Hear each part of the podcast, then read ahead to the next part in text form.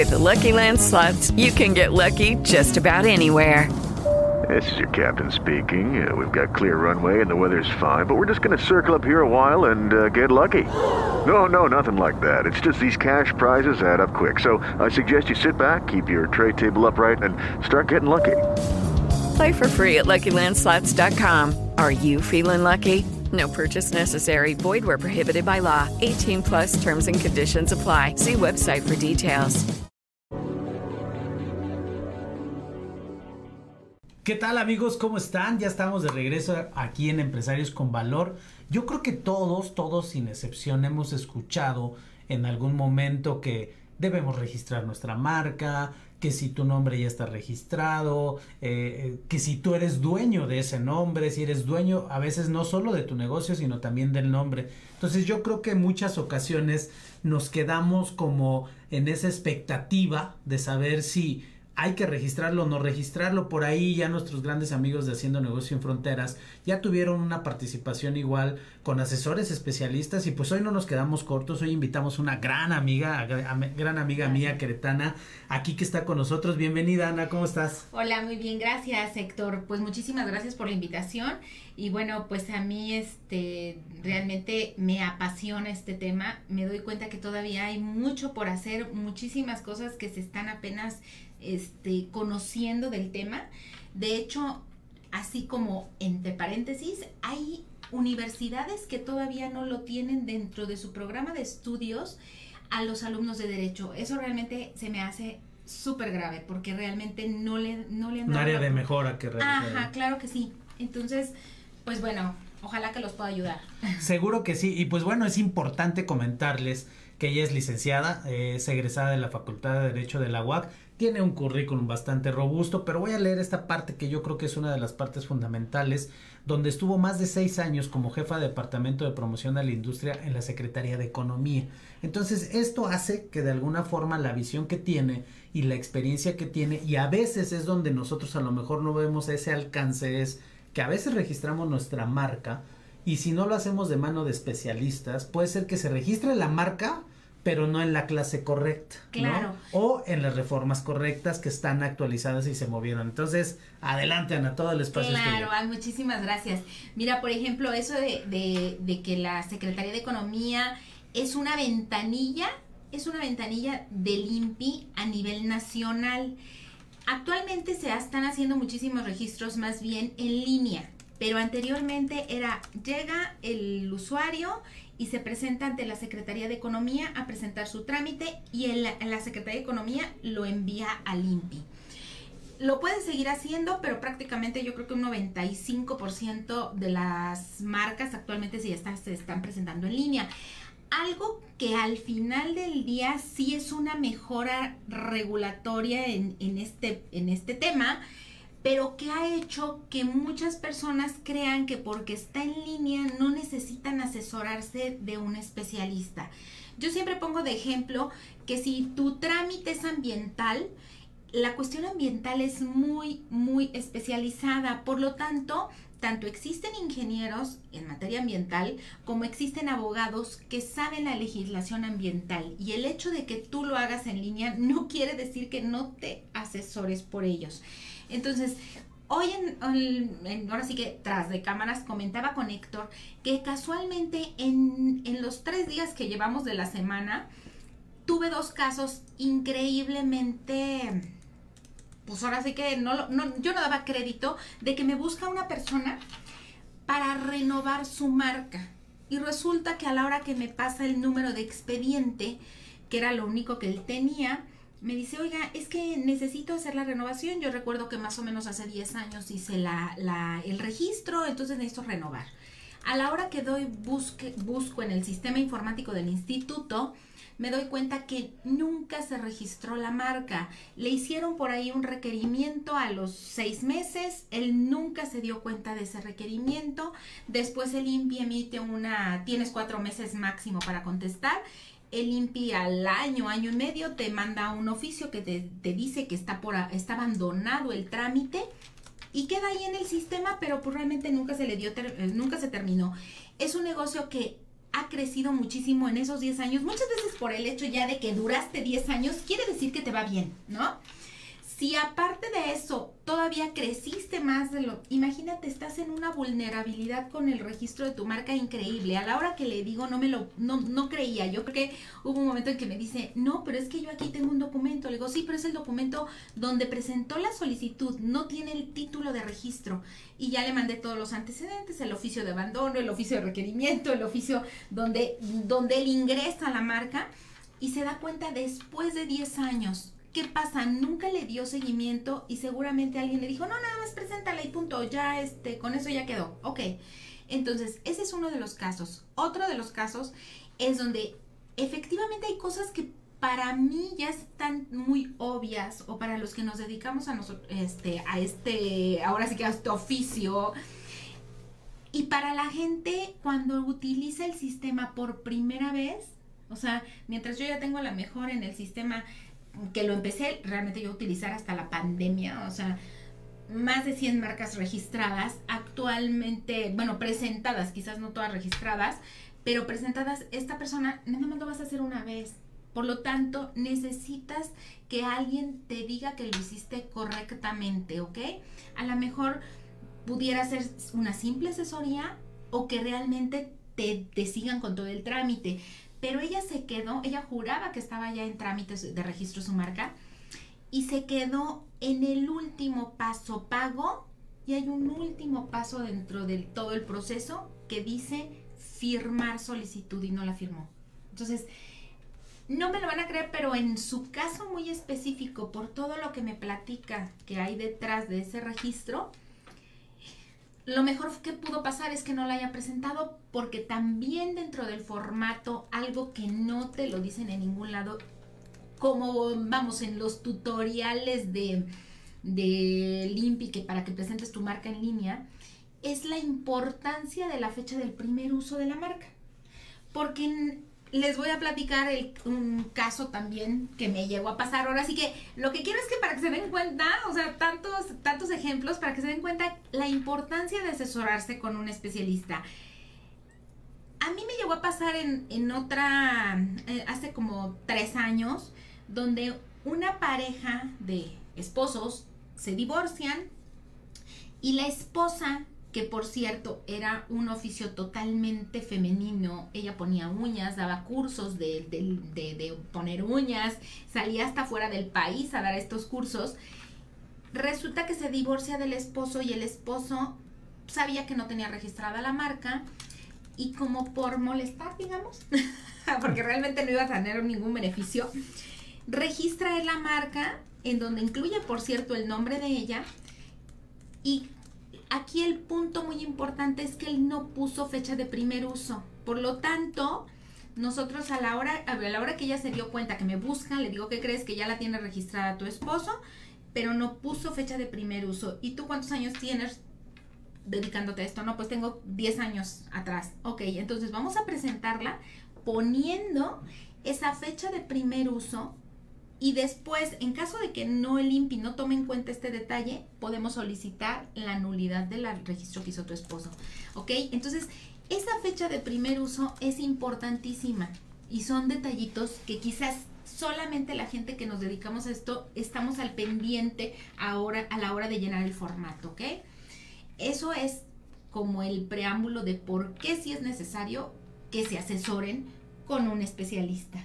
Sí, y, y, ahora me te haría esta pregunta, digo, conforme estas historias que nos cuentas y estas experiencias que nos cuentas, al final es para que veamos la importancia de, ¿no? La importancia de registrarlo, la importancia de hacerlo con un especialista y quisiera yo que nos compartieras y a lo mejor nos dieras esta noción. ¿Con quién me tengo que registrar? O sea, ¿el INPI es la autoridad máxima o es la autoridad federal máxima en México como tal para hacer este registro. Existen otros registros complementarios, no existen y no son válidos, son válidos porque yo creo que también ese es un tema, ¿no? Eh, creo yo que a veces en organizaciones internacionales, a lo mejor que también nos pudieras ayudar, a lo mejor si existe una que sea en toda Latinoamérica, a lo mejor, o es Latinoamérica, pero en específico en México, o la de México funciona para también otros países. Sí. Esa estructura me gustaría porque creo que también he escuchado en algún momento que pues hay, hay confusión. Cosas, sí, o hay sí, cosas sí, sí, internacionales sí, sí, o sí. que muy buena pregunta porque fíjate que me llegan de repente las capturas de pantalla de los de Ujú. o fotos de lo que les llegan a mis clientes que tienen la marca registrada en donde una empresa o ya creo que ya andan por ahí dos te dicen que te van a a subir como una plataforma internacional para que Ujú. todo mundo conozca que está registrada tu marca, ¿no? Entonces, esta plataforma, bueno, por subirte o ese trámite, de repente ya te mandan hasta el número de cuenta y te cobran nueve mil pesos, una cosa así, por cada, por cada registro. Entonces, les digo, realmente esto no es necesario. La Organización Mundial de la Propiedad Intelectual es quien pone las bases a nivel internacional. Los países, en cada país se, se, se, se- vamos, se, crea una ley. Que, que tiene que seguir las directrices de la Organización Mundial de la Propiedad Intelectual, porque realmente prácticamente todos los países del mundo estamos alineados a esas reglas. Las vamos tropicalizando a nuestro país y, en, y, de- y por lo que vea a la propiedad, propiedad intelectual se divide en dos grandes ramas, que es la propiedad industrial y los derechos de autor. Los derechos de autor son totalmente diferentes a lo que es la marca y eso sí tienen validez a nivel internacional porque es nada más la protección de quién hizo esa obra, ¿ok? De hecho puede ser que ni siquiera el mismo autor sea el que explote la obra, puede ser que le dé una sesión de derechos o le hayan pagado para que hiciera una obra. Las marcas sí tiene que ser el registro por países. Ajá. Y exclusivamente la autoridad encargada de hacer ese registro y de tener ese, como digamos, como un registro público de todas esas marcas es el Instituto Mexicano de la Propiedad Industrial. El cual, por cierto, para que vean por qué hay tanta, tanto desconocimiento, como les decía, hay universidades que el día de hoy no lo tienen dentro de su programa, siendo que existen maestrías, maestrías nada más de propiedad eh, intelectual, tanto en la universidad, no sé, una muy conocida, la NAHUA, que existe en la Ciudad de México, esa, esa maestría, en la Panamericana, en Aguascalientes, o sea, existe la maestría en propiedad intelectual y aparte, muchos de los abogados mexicanos se van a España, a la Complutense, a hacer la maestría en propiedad intelectual. Hace unos días estaba yo haciendo una búsqueda de- precisamente de algún abogado en España y me apareció precisamente que uno de los requisitos en España para tú poder llevar un trámite, pero en primera te piden igual que en Estados Unidos que sea un abogado, no lo puede llevar cualquier persona. Y en este caso te piden que tengas una certificación para poder ser representante de una persona en materia de propiedad intelectual. Cosa que aquí no está pasando. Aquí el hecho, les digo, de, de que lo hagas muy fácil en una plataforma en línea no significa que no necesites la, asesoría, ¿no? Y aquí no está pasando, lo están haciendo de repente diseñadores gráficos o el contador o el mismo, este, el mismo dueño de la marca. Y de verdad allá te piden una certificación. También en Estados Unidos te piden que tengas, que seas abogado. Y, en, y por poner dos ejemplos, y en España, que abarca toda la Unión Europea, para que tú puedas ser representante de alguien en materia de propiedad intelectual, necesitas una certificación especial, haber aprobado un examen y tener esa certificación para poder este, ser, ser el representante. Así es, y lo considero yo como parte del proceso eh, que, que será como esta parte profesional de los negocios, ¿no? Es Claro. decir, al final, aquel que es dueño de su negocio es especialista en su producto o servicio que ofrece. El tener cerca al, digo, lo voy a poner desde lo más básico, al doctor de confianza, pues es el doctor especialista, ¿no? Claro. Si tiene, yo siempre he dicho, ¿no? Desde tener un médico de confianza, un mecánico de confianza, Claro. un, un este, un abogado de confianza y al final también eh, en varias áreas en específico es cuando le quieres dar esta importancia al valor de tu marca, la parte de la identidad corporativa y también la propiedad intele- intelectual, pues de alguna forma depende del nivel de tu negocio que tú quieras y hacia dónde lo quieras llevar, pues esto aplica para todos, ¿no? O sea, al final, o sea, al final un pequeño negocio que a lo mejor nació como un pequeño negocio, una pequeña idea que a lo mejor tú lo ves así como una pequeña idea, se me ocurrió este nombre o algo, la mejor forma de hacerlo es a través de las instancias legales que hoy existen y que aparte creo yo que es válido si nos puedes ayudar un poquito, ¿cuánto cuesta, no? O sea, a lo mejor creo yo que a lo mejor podemos asimilar que mi registro de marca me va a costar, no sé, 50 mil pesos, ¿no? Y si soy un pequeño negocio, pues no tengo 50 mil pesos para invertirlo. A lo mejor una empresa ya más grande, pues lo tiene, ¿no?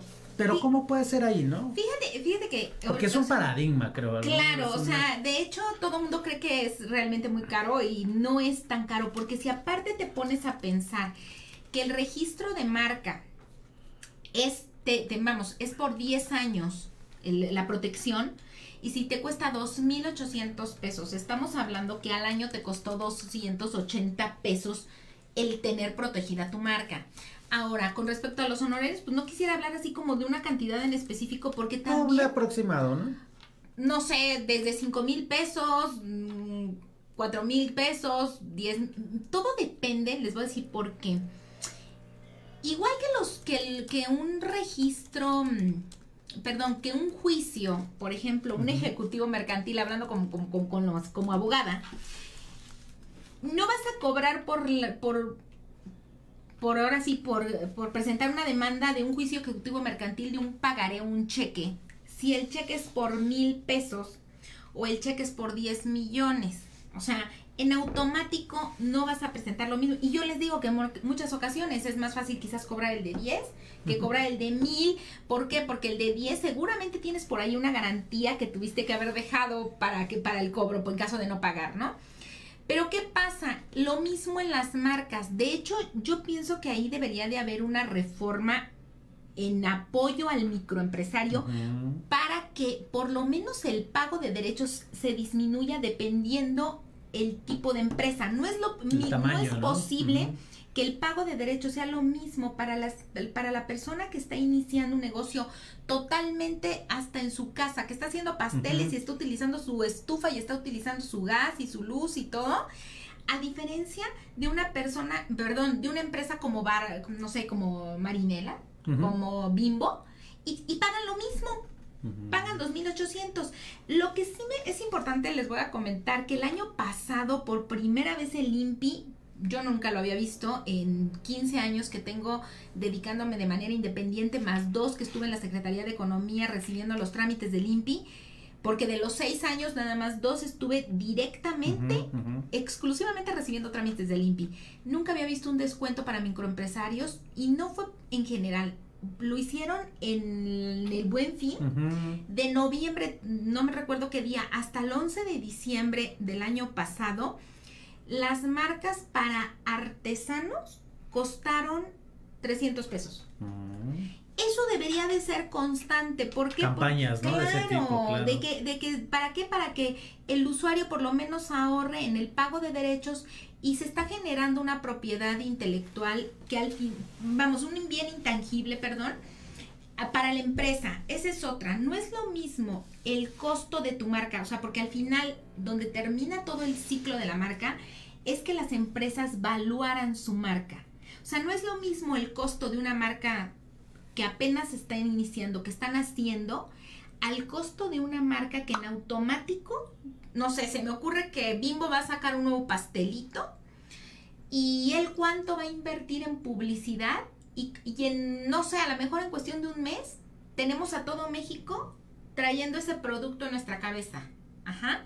Entonces, ¿qué pasa? Que en ese momento en automático ese producto se vuelve valiosísimo, vamos, la marca de ese producto se vuelve valioso por la difusión que tuvo. Ajá. Entonces, no es lo mismo el costo de una marca que apenas van haciendo de una pequeña empresa al costo de una marca que también quizás apenas van haciendo, pero que la capacidad económica de la empresa te da para que la publiques en cuestión de una semana en todo el país. Así Ajá. es.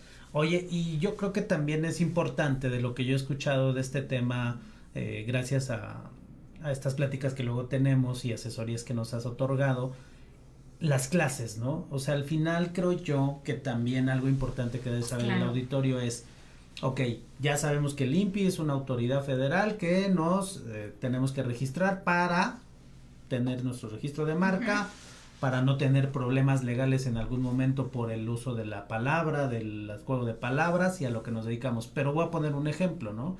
Si a lo mejor, por hablar de nuestra marca, Radio Empresarial Querétaro o Grandeza de las Mujeres Mexicanas, a lo mejor registramos el nombre, pero en una clase voy a poner, voy a decir una tontería para nada más ponerlo al aire, ¿no? Grandeza de las Mujeres Mexicanas, Radio Empresarial Querétaro están registrados en la clase 48 que se dedica al tema de huertos urbanos, ¿no? O se dedica a la clase 200, se dedica al tema de, no sé, dental, ¿no? Cosas dentales. Entonces, en algún momento, tal vez mi marca como tal no está registrada en la clase específica que debe de estar, ¿no? Entonces, platícanos un poquito ahí cómo es ese proceso. Ok, fíjense que por ejemplo en este caso las cuestiones que tienen que ver con medios de comunicación, ahí está tropicalizado algo muy importante para México porque no existe en todos los países y que son las reservas de los derechos de los títulos de los títulos de revistas, de programas de televisión, en los cuales el contenido va cambiando cada día o cada mes porque una revista puede ser cada mes o puede ser un boletín mensual o semanal, eso va cambiando, pero el nombre sigue siendo el mismo y eso se hace ante otra autoridad y también, eh, también puede ser como marca.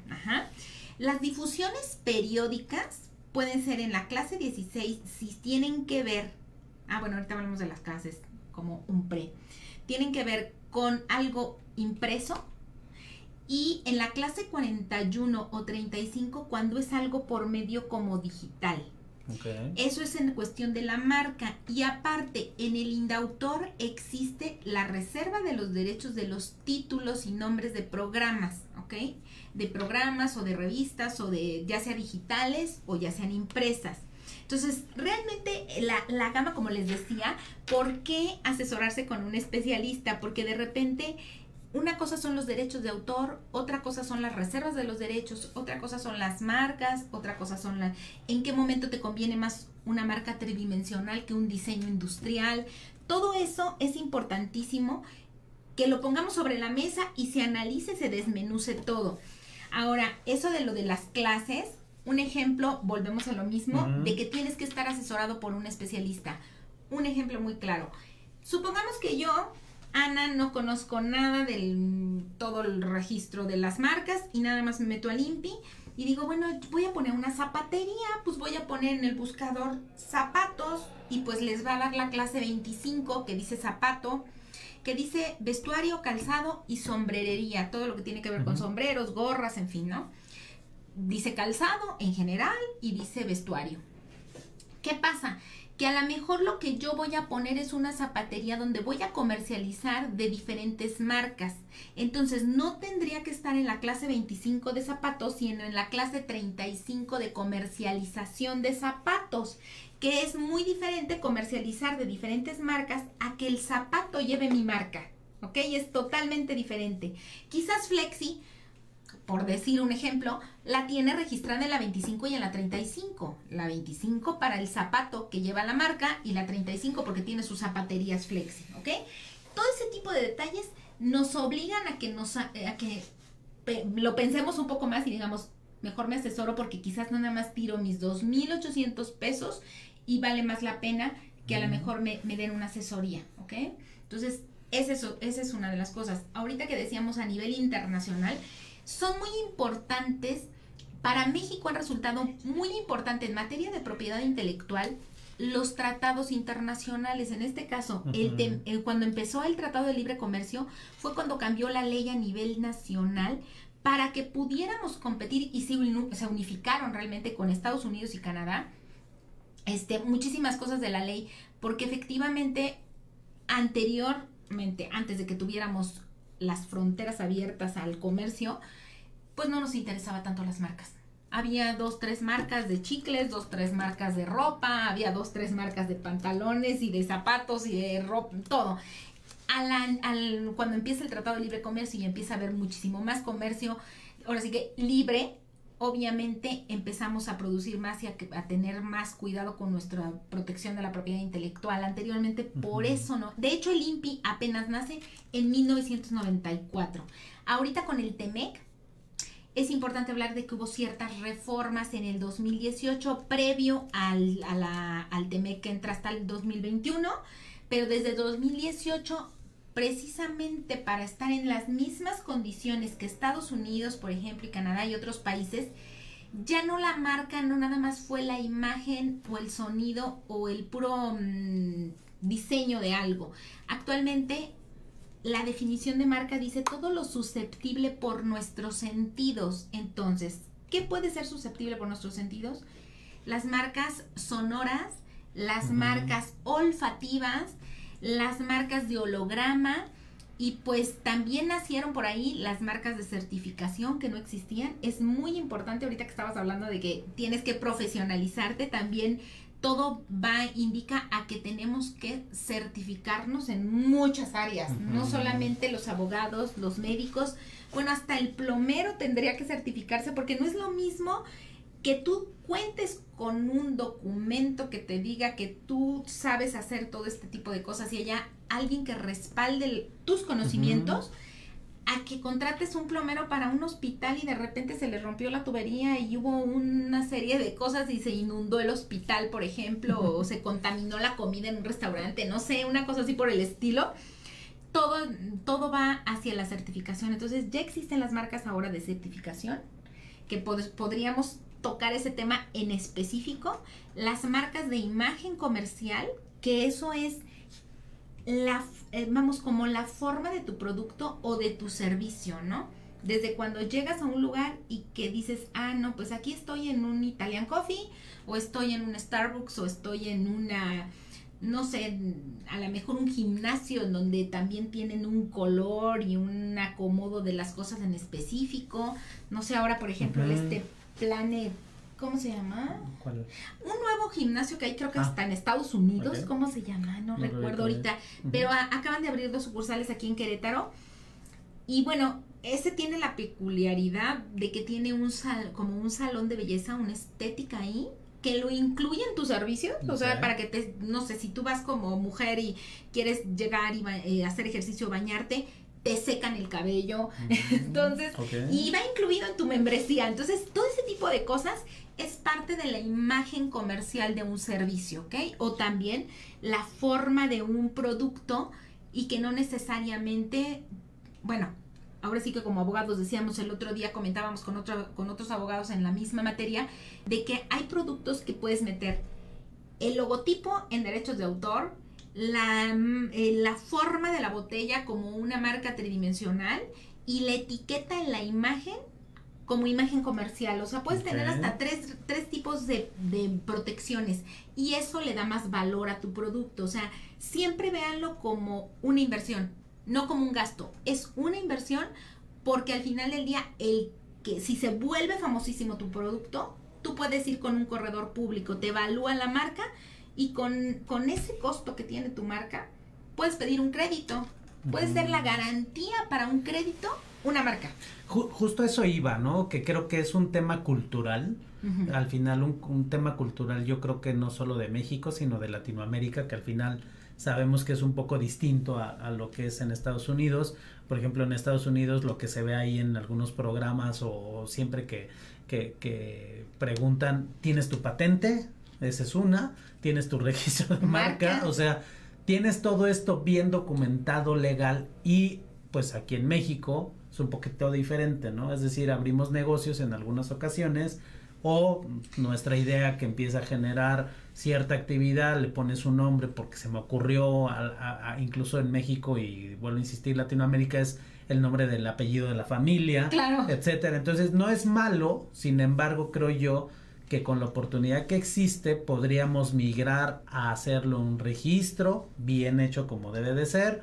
Adicional a ello, creo que también en el tema notarial, pues obviamente se tiene que hacer una revisión con la Secretaría de Economía para saber que el nombre también esté libre y que de alguna forma puede ir empatando todo eso, ¿no? Y al final, yo me quedo con eso que dices ahorita. Entre más valor tenga tu registro de marca en todos los sentidos, como imagen, sonido y ahora esto de olor, etcétera, pues puede tener en un futuro, que ojalá es ese, esa es la idea de tener estos registros, que si en algún futuro tu marca se puede vender o puede tener una exposición más alta, pues puedas tener estas herramientas que te ayuden a respaldar toda la parte legal, ¿no? Sí, por ejemplo, ahorita que dices, este, en un futuro, muchas veces, no sé, yo que ya tengo hijas adultas, en ocasiones la familia tiene una empresa no sé, se me ocurre, recuerdo la, el caso también de, de, unos conocidos que tenían una empresa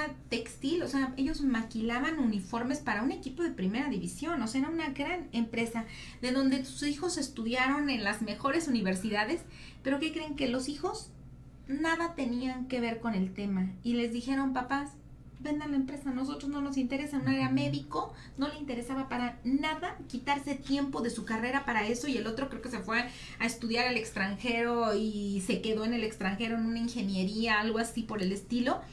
Entonces, cuando tú vas a vender tu empresa, ahí a lo mejor puede ser el 80% del costo de la empresa la marca puede ser así de, importante los bienes intangibles de la empresa si están registrados y están protegidos todos los elementos de la por ejemplo de la marca. Puede ser que cueste el 80% del costo del valor del, del, del negocio tu marca así de, de, exagerado puede resultar. ¿Por qué? Porque quizás tienes un restaurante y se, pues, el restaurante se puede quemar, puede haber una inundación y se te acabaron todos los muebles, todas las sillas, pero la marca es lo que vale, porque al final si ese restaurante lo pones en otro lugar, de todos modos va a ir la gente porque ya tiene, ya está posicionada la marca. Entonces, sí es muy importante, les digo, hubo muchas reformas en el 2018 y quisiera hacer un hincapié muy grande en algo que no se está difundiendo mucho.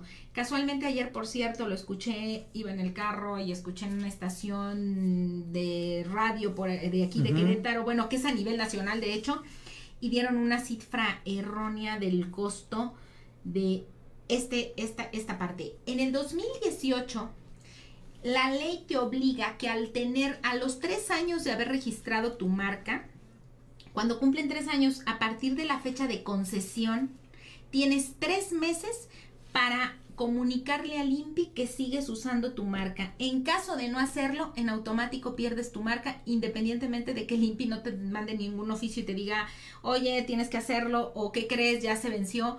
No va a pasar nada de eso y tú tienes que estar al pendiente. A los tres años de haber, de haber, de haber recibido la concesión de tu marca, hacer un aviso al INPI que ya existe el formato establecido y el formato de pago para que le avises al INPI, oye INPI, ¿qué crees que sigo usando la marca?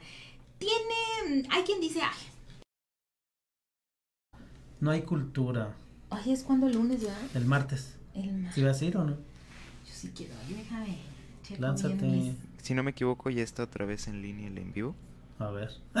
y aquí nos estás platicando. Nosotros platicando. ¿Ya? A ver, Sí, creo que sí, mira, ya estamos. Sí, ya está. Bueno, recapitulando aquí, se nos, se nos fue un ratito acá la señal, fallas técnicas, ya saben que cuando son en vivo, eh, nos estábamos yendo a esta, esta, ¿cómo se llama? Sección especial, donde mencionábamos el hecho de que a lo mejor cuando compramos un dominio eh, que se ha vuelto muy práctico, ¿no? Que, que la mayoría de las personas ya tienen, eh, vamos, existen dos casos en el tema de una página web, ¿no? Es gratis, es Wix o GoDaddy o Google. El, dice Google, diagonal del nombre de tu empresa y no compraste el dominio, ¿no? Pero si quieres comprar el dominio es algo similar al registro, ¿no? Compras el dominio, tiene una duración, lo compras por un año, por dos años o por tres años, pero a veces nos olvida renovar y nos ganan el nombre y es algo similar en la propiedad intelectual, ¿no? Y donde también quiero pensar, o esta propiedad industrial quiero pensar que en su momento también eso lo tienes que registrar, ¿no? Sí, de hecho se podría registrar, si tienes una página de internet, vale la pena que también hagas el registro, que eso también es ante derechos de autor, pudiera ser el como el dominio, porque lo puedes manejar como una difusión periódica, porque normalmente estás, bueno, yo siempre aconsejo que, que en tus páginas desinformación del producto, estés manejando como, como información siempre que haga que tenga movimiento, ¿no? De hecho, eso es lo que te, que hasta para que te vean más, me dicen que es importante que tenga movimiento también tu página de internet. Esto que me dice, que dice Héctor también es muy importante, lo del nombre como sociedad, como sociedad anónima o sociedad mercantil al final del día, porque lo ideal sería que tu marca, bueno, en ocasiones vale la pena, que tu marca tenga el mismo nombre que el nombre de tu sociedad y que el nombre de tu dominio. En ocasiones si es un grupo y quizás tienes diferentes productos de diferente nombre. Pero cuando no es así, cuando es el nombre quizás de tu despacho o el nombre de tu servicio automotriz o el nombre de tu clínica, tú quieres que la, si a lo mejor estás formando una sociedad anónima entre varias personas, pues quieres que el nombre de la sociedad tenga el nombre de la clínica, que tu marca sea el nombre de la clínica y que tengas un, un, dominio en internet que sea el mismo del nombre de la clínica. Y si no conjuntas esos tres elementos, de repente queda el nombre de la sociedad de una manera, la marca con otra, y tienes que ponerle en el dominio de internet, inventarte ahí a lo mejor una terminación distinta para poder lo, encontrar este eso, ¿no? Entonces, sí es importante que se prevean todo este tipo de cosas en la empresa y no estamos acostumbrados. Yo, yo creo que es, vuelvo a insistir y lo decíamos fuera del aire y no sé si nos llegaron a escuchar, que es un tema cultural. O sea, al final es, eh, creo yo que hemos ido aprendiendo a hacer las cosas creo que cada vez mejor. Las autoridades también nos, nos piden eso, en algún momento también, eh, digo, los que tuvimos en algún momento algún negocio o algún local que abríamos, pues tienes que registrarte con el municipio, tienes que registrar tu permiso de, de lo que vas a vender, exacto, te llega salubridad, o sea, al final es temas legales que a veces, desafortunadamente, y a lo mejor es un tema que, que yo creo vamos a abrir en otro espacio, es aprovechar las oportunidades como estas campañas que hizo el INPI, ¿no? O sea, a lo mejor es y también a lo mejor hacer una petición, yo creo que también podemos hacer eso a través de este de este medio de aquí en radio de compartir y decirles a las autoridades, oye, ábrenos un, un programa especial de una semana pyme, por llamarlo así, para que haya un registro, pero hay que hacer ruido, ¿no? O sea, al final es solicitarlo en bola, como dicen claro, en México. fíjense que yo creo que ahorita vamos, que, que sea el parteaguas este programa, para que también ustedes,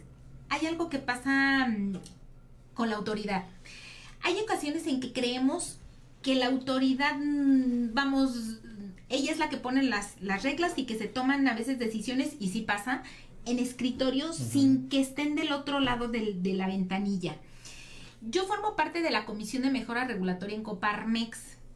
Y lo que estamos ahorita, por ejemplo, hay una gran apertura tanto por parte del gobernador como por parte de la, de la ahora sí de, que de la comisión de mejora regulatoria que es un que es algo que tiene que ver a nivel estatal hay un comisionado en mejora regulatoria del Estado, el cual también tiene toda la apertura para conocer qué podemos mejorar, porque en ocasiones el, el servidor público tiene ya una ceguera de taller porque lo ha hecho así 20 años. Y cuando tú le dices qué podemos mejorar, él jura que no se puede mejorar nada porque, pues en primera, porque a veces hasta piensa que lo pueden correr, porque hay cosas que en vez de durar, no sé, un mes o 20 pasos a lo mejor se pueden hacer en tres, ¿no? Entonces ya a lo mejor fulanito ya no va a ser necesario y entonces tiene mucho miedo a dar mejoras el mismo este servidor público. Pero ¿qué pudiéramos hacer? Que aquí a lo mejor pudiera ser el hecho de que alguien porque no podemos hacer todos los trámites, o sea, yo quisiera tener este, la experiencia en cada uno de los 1200 quizás trámites que existen en, en, en, la página de mejora de, vamos, de la CEMER aquí en Querétaro, que incluye los trámites municipales con de, de varios municipios, y no es que de todos, pero si no, por lo menos de los conurbados, los trámites estatales de salud, los que son de protección civil, los de que son de mm, cuestión de construcción, pero no hacemos todos, ¿no? Entonces, la misma autoridad está muy interesada en conocer por parte de los usuarios qué mejoras se pueden hacer. Entonces yo creo que sería un, un buen escaparate que nos dijeran a lo mejor qué proponen de mejoras en cuestiones de trámites y nosotros poder llevarlos a la mesa. Exacto. Yo creo que ese sería el hitazo de este programa. Una, que nos sigas compartiendo como esta parte que a veces no sabemos que existe de la protección intelectual, de todo este registro de marca, de estas nuevas reformas que salieron en 2018 y que están activas hoy en día, la asesoría global, pero me gustaría que lo lleváramos eso. A lo mejor hacer este eh, una campaña, a lo mejor se me ocurre la, la, la, siguiente entrevista que podamos hacer, donde le pongamos incluso ahí en el título, ¿no? ¿Qué, qué, qué requieres? O sea, ¿qué buscamos? ¿Qué puedes mejorar ¿Qué en los podemos, trámites, ajá, no? ¿qué podemos mejorar en los trámites? Y o yo sería de la idea de buscar una campaña, o sea, una Claro. campaña en especial, apoyo PYME, o sea, apoyo PYME Querétaro en específico, que las autoridades locales con el acercamiento que podemos tener con ellas pudiera ser una tocar la puerta, Claro. digo, el no ya lo tenemos, vamos por ese sí que a lo mejor les digamos, oye, aquellos todos empresas pequeñas de no sé que facturan n cantidad de dinero de manera mensual o anual que estén registrados en Hacienda, porque al final es algo que nos van a pedir, que cumplan ciertos requisitos, solicitamos el apoyo, voy a poner un número, 100 pymes se quieren registrar. Danos un costo preferencial con esta ayuda, con esta asesoría, donde nos puedan hacer un paquete y pues de alguna forma aprovecharlo, ¿no? Pero si no levantamos la mano, pues no va a pasar. Sí, buscar que, de, que, que, se- que sí se puede hacer y ver la manera de, de trabajar en conjunto con la autoridad, porque les digo, muchas ocasiones hay la apertura, pero no conocen qué es lo que está pasando. Yo les digo, el otro día comentaba con, con el comisionado de mejora regulatoria, le digo, mira, el- si hay un municipio que todavía a la fecha pida en algún trámite una copia del predial de su municipio, es porque está mal. O sea, ellos son los que lo cobran con que te crearan el número de la clave catastral. Ah, ya lo pagó, ok, va, no te lo pido, ¿no? O, o sea, no es necesario. Son cosas que podemos ir eliminando, a lo mejor de, de una de una lista de 20, a lo mejor podemos quedar en 15 y eso hace que, que haya menos corrupción y que seamos más competitivos como empresa. Así es. Y eso nos va a ayudar, nos va a ayudar a que podamos hacerlo juntos y que mejor de la mano de especialistas, ¿no? Que ya vieron aquí. Pues Ana, muchísimas gracias. Se nos No, fue el tiempo volando. Por ahí tuvimos un par de, de errores, fallas técnicas, te- tecnológicas. Eh, pedimos mil disculpas, pero ya saben, cuando es en vivo así pasa, dicen hasta las mejores familias de las grandes televisoras. Claro, y si algo faltó, nos dicen y lo repetimos. Exacto, coméntenlo, por favor, ayuda si necesitan. ¿Dónde encontramos tus redes sociales, por favor, y dónde te pueden localizar? En Facebook es como haga marcas y patentes. Otra vez, haga marcas y patentes, eso en Facebook. Y mi teléfono es el 442-412-7246. Excelente, pues ya escucharon dónde la pueden encontrar, búsquenla y si no tomamos aquí en el Claro. en, en esta conversación que tuvimos, búsquenla y con gusto les compartimos sus datos. Así es que muchísimas gracias, nos vemos en el próximo programa. Ana, nos vemos Hasta muy luego. pronto Bye. para otro más. Saludos. Gracias, bye.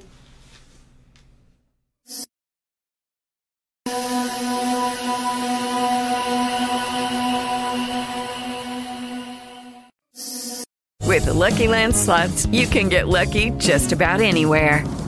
This is your captain speaking. Uh, we've got clear runway and the weather's fine, but we're just going to circle up here a while and uh, get lucky. No, no, nothing like that. It's just these cash prizes add up quick. So I suggest you sit back, keep your tray table upright, and start getting lucky. Play for free at LuckyLandSlots.com. Are you feeling lucky? No purchase necessary. Void where prohibited by law. 18 plus terms and conditions apply. See website for details.